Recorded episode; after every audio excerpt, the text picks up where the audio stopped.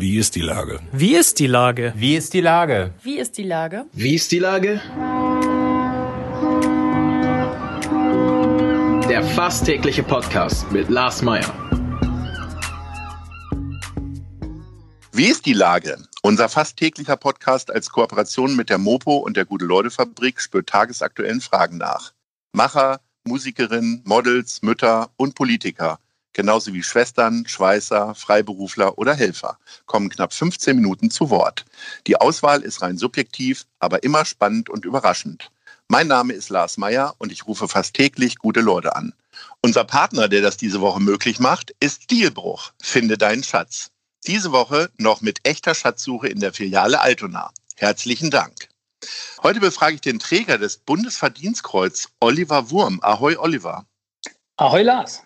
Lieber Oliver, man bringt dich mit so vielen Dingen in Verbindung, wie zum Beispiel Hamburg sammelt Hamburg, äh, Beirat von Hinz und Kunst, das Grundgesetz als Magazin und zuletzt das Magazin zum Geburtstag von Diego Maradona, der jetzt kürzlich verstorben ist. So ein Kreuz bekommt man ja nicht im laufenden Black Friday-Wochen.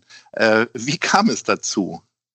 Ähm, also wenn du mich vor einem Jahr gefragt hättest oder auch noch vor ein paar Wochen, dann hätte ich auch gesagt, äh, damit bringe ich mich auch selbst nicht in Verbindung. Also es war schon eine Riesenüberraschung, als ich vor ein paar Wochen die Post bekam. Ich weiß es jetzt schon ein paar Wochen, habe es ja gestern offiziell verliehen bekommen von Dr. Carsten Broster hier in Hamburg.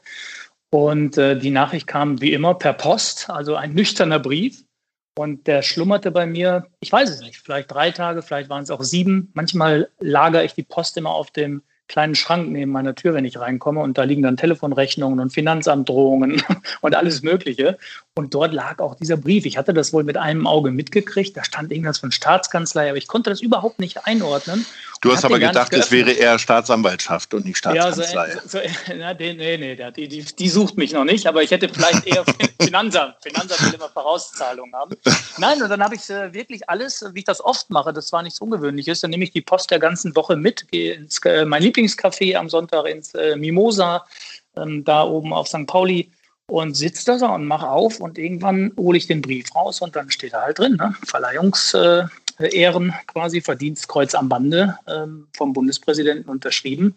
Ja, da wurde mir schon ein bisschen schummrig, sage ich mal, aber im positivsten Sinne. Das hat mich schon berührt. Also das ist schon, schon mehr als äh, alle Medienpreise, die man bislang so glücklicherweise auch entgegennehmen durfte hier und da. Aber das ist schon eine besondere Ehre, ja. Ähm, man wird ja ausgezeichnet für gesellschaftliches Engagement. Ähm, ich interpretiere diesen Preis aber auch, dass es eine Würdigung ist für deine unfassbare Kreativität, so sehe ich das zumindest, und vor allen Dingen deinen Mut, Unternehmertum nämlich genau so zu führen, wie es sein sollte, Ideen umzusetzen und auch bewusst auch äh, das Scheitern mit einzukalkulieren. Ähm, äh, wie ist denn die genaue Aussage eigentlich darüber? Du hast es jetzt für was bekommen? Ja, also die Begründung ist in der Tat sehr lang. Also da steht auch drin äh, über viele Jahre eine wichtige und kritische soziale Stimme in den verschiedenen, auch in den Social-Media-Kanälen, äh, steht auch in so einem Nebensatz. Natürlich steht drin, dass ich auch schon sehr lange äh, im Beirat bei Hinz und Kunst bin. Aber das merkt man schon der Begründung an. Das rundet das Ganze eigentlich nur ein bisschen ab.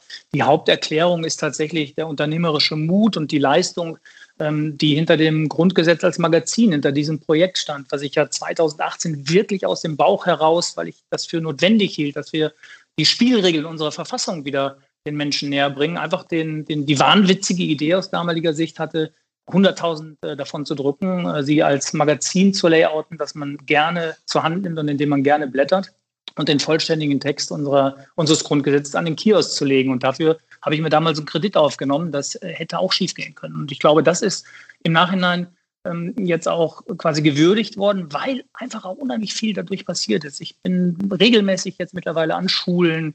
Ähm, wir, wir, wir verschenken das an soziale Einrichtungen. Wir haben mittlerweile die fünfte Auflage am Kiosk. Das heißt, es sind wirklich auch viele Menschen, die das kaufen, die sich mit der Verfassung auseinandersetzen. Und ich glaube, dass wir da auch wirklich was bewegt haben. Und ähm, auch wenn es sich vielleicht ein bisschen unbescheiden anhört, aber ähm, ich finde wirklich, ich habe das auch verdient, dafür gewürdigt zu werden, dass es dann das Bundesverdienstkreuz wird. Damit hätte ich in Künstenträumen natürlich nicht gerechnet.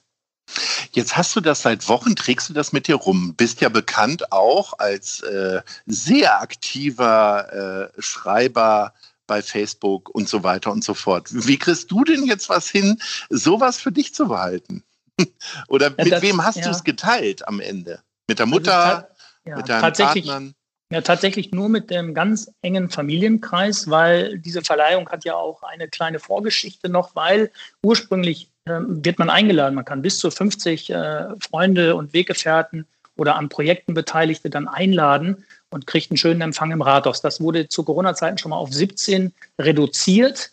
Und äh, kurze Zeit später hieß es dann auch, selbst diesen Kreis können wir nicht mehr gewährleisten. Und ähm, du kannst dich jetzt entscheiden, es jetzt zu bekommen oder aber wir verschieben es auf den St. Nimmerleinstag irgendwann ins Frühjahr. Und da muss ich sagen, der, also der gestrige Tag war auch ein besonderer, weil am heutigen Tag, an dem wir sprechen, genau vor einem Jahr, ist mein Vater gestorben. Und ähm, wenn man dieses Jahr jetzt sieht, mit dem Tod meines Vaters, bis heute, diese 365 Tage, was dort alles auch sonst noch passiert ist, die ganze Corona-Zeit, den Shutdown, alle diese Probleme, die ich dadurch im Berufsleben einfach hatte, wie viele Projekte mir durch die Lappen gegangen sind und, und wie ich auch kämpfen musste dieses Jahr.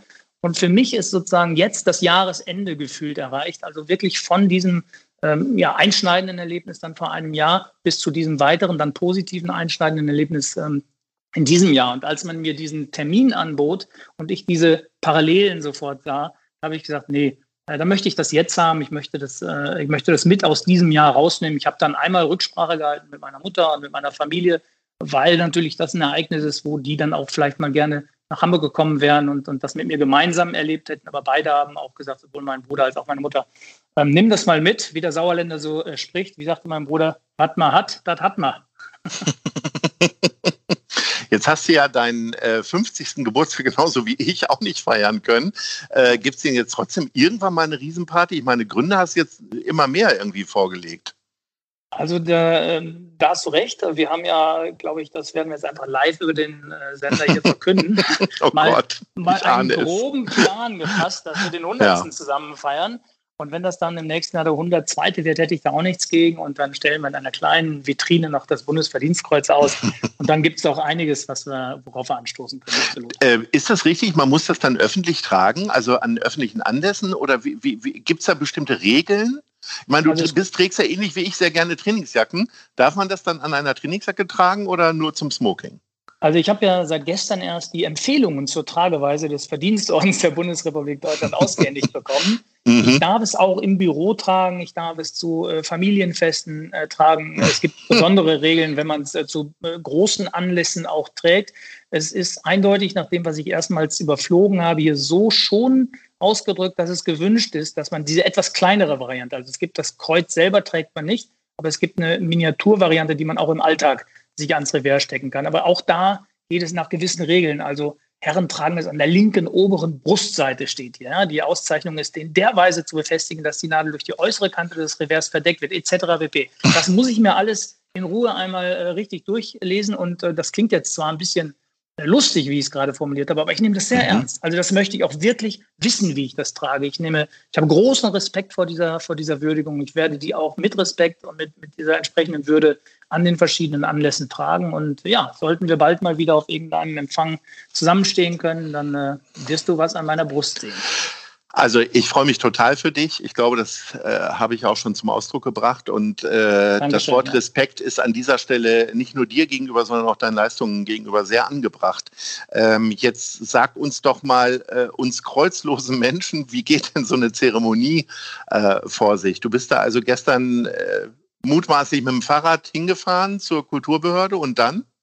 Nein, ich bin tatsächlich äh, auf dem Hinweg mit dem Taxi und zurück dann zu Fuß, weil ich einfach tatsächlich nichts riskieren wollte. Ich wollte nicht riskieren, dass ich in den Regen komme. Ich habe mich wirklich sehr vorbereitet auf diese, äh, wenn es auch keine große Zeremonie war. Ich bin wirklich äh, sehr früh aufgestanden, habe an dem Morgen auch äh, gar nichts mehr äh, beruflich gemacht, habe mich wirklich konzentriert. Ich, ich mache morgens sehr oft auch Zen, also drei, viermal die Woche. Heute habe ich wirklich 45 Minuten heute Morgen in Ruhe nochmal gesessen und wirklich auch die Kraft gesammelt, sodass ich dann zumindest diese Mini-Zeremonie auch für mich im Kopf abspeichere und wirklich auch mitnehme. Und war auch sehr schön und zwar sehr locker. Äh, Carsten Broster äh, ist natürlich ein brillanter Redner. Das heißt, ich hätte gerne eine kleine Rede, eine kleine Laudatio von ihm natürlich dazu gehört.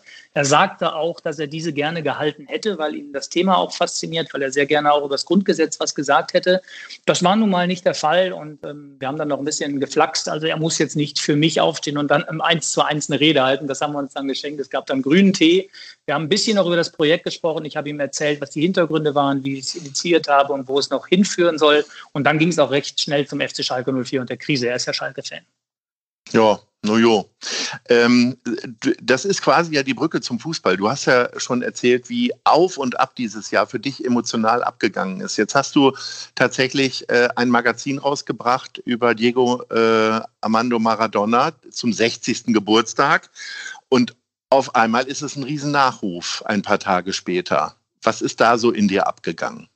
Das ist wirklich eine außerordentliche Situation, die ich wüsste auch nicht, äh, dass es das so in dieser Form schon mal gab. Ich kann mich jedenfalls nicht daran erinnern, ähm, dass ich das schon mal so beobachtet habe. Also es ist tatsächlich, wir haben das Magazin gerade fertig gehabt, gerade am Kiosk gehabt und ich habe die ersten Bestellungen rausgeschickt. Ich hatte die, ich saß an meinem Computer und plötzlich äh, geht es wirklich ping, ping, ping, ping. Ich denke, was ist das denn? Jedes Mal kam eine Bestellung, bei jedem Ping kam eine Bestellung. Und das war ungewöhnlich. Und da wusste ich schon, irgendwas stimmt da nicht. Da, äh, dann kamen schon die ersten WhatsApp-Nachrichten und, und äh, dann war der Tod von Maradona, wurde dann vermeldet. Und äh, ja, das hat mich tatsächlich richtig durchgeschüttelt. Und ja, wir reagieren gerade und äh, versuchen das Ganze jetzt äh, quasi mit einem zweiten Teil noch an Kiosk zu bringen, dass wir dann am Ende wirklich sagen, es gibt zwei Magazine. Das eine ist das Leben von Diego und das andere ist das Sterben und die Reaktionen äh, die die Welt darauf äh, quasi produziert hat. Und gemeinsam, es ist wie das Alte und das Neue Testament, so habe ich es mal formuliert heute Mittag gegenüber unserem Vertrieb. Zusammen ist das die Bibel und diese beiden Hefte sind dann wirklich das Gesamtwerk Diego Maradonas. Ich hätte mir das gerne gespart. Ich hätte gerne weniger Hefte verkauft. Im Moment ist es natürlich fast überall schon vergriffen, weil äh, natürlich mit Diego Maradona der größte äh, Fußballer, den dieses Spiel je gesehen hat, von uns gegangen ist und wir hätten ihm lieber zum 60. ein Heft geschenkt und wären mit dem zweiten Heft äh, zu einem Interview nach Buenos Aires geflogen und ja, jetzt machen wir ein, ein schwarzes Cover. Ähm, das hast du ja gemacht, weil du selber totaler Fußballfan bist. Ist, ähm, ist es, du kannst gar nicht anders, als nur persönlich von einer Sache überzeugt zu sein, hat man bei dir das Gefühl, ne? Absolut. Es, ähm, es war wirklich so, dass äh, ein Kollege, mit dem ich viel arbeite, machte mich darauf aufmerksam, dass es da noch, noch zwei weitere Geburtstage gab, also in diesem Ende Oktober. Pelé, immerhin ja auch kein kleiner äh, Gigant mhm. des Spiels, wurde 80 und der große Fritz Walter wäre 100 geworden.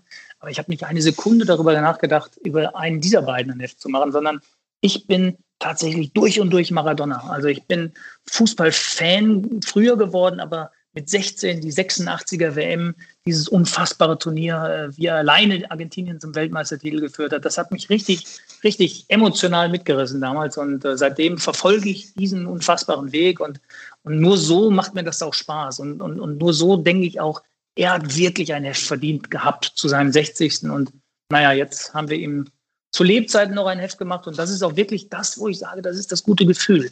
Also jetzt kommen die ganzen Nachrufe aber die nimmt er nicht mehr wahr. Vielleicht hat er unser Heft gesehen. Ich habe es ihm über Instagram zugeschickt, Lothar Matthäus hat es ihm zugeschickt, ähm, äh, mit einem Foto, wie er es in der Hand hält. Vielleicht hat er irgendwie gemerkt, da sind ein paar Verrückte in Deutschland, äh, die ich selber im Finale geschlagen habe, 86, und die widmen mir ein 122 Seiten starkes Magazin. Irgendwie ein gutes Gefühl, ähm, das mich da beschleicht. Eine von vielen Ideen, die du äh, gehabt hast und hoffentlich auch bald noch haben wirst und äh, die die Stadt Hamburg immer wieder auf die Medienlandkarte bringen.